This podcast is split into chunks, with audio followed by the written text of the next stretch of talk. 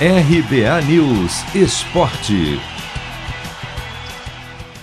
Times brasileiros começam bem nas oitavas de final da Copa Sul-Americana.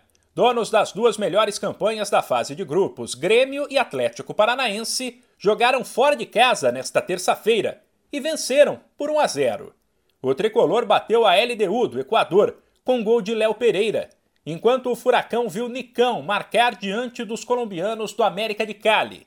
Com os resultados, Grêmio e Atlético jogam pelo empate na volta semana que vem.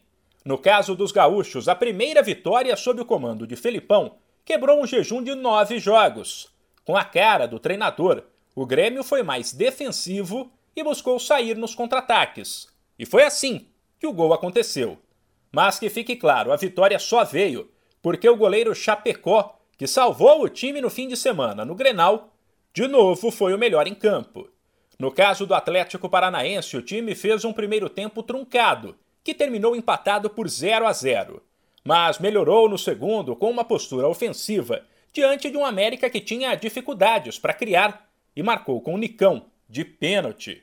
Além de Grêmio e Atlético, mais dois brasileiros estão na Sul-Americana.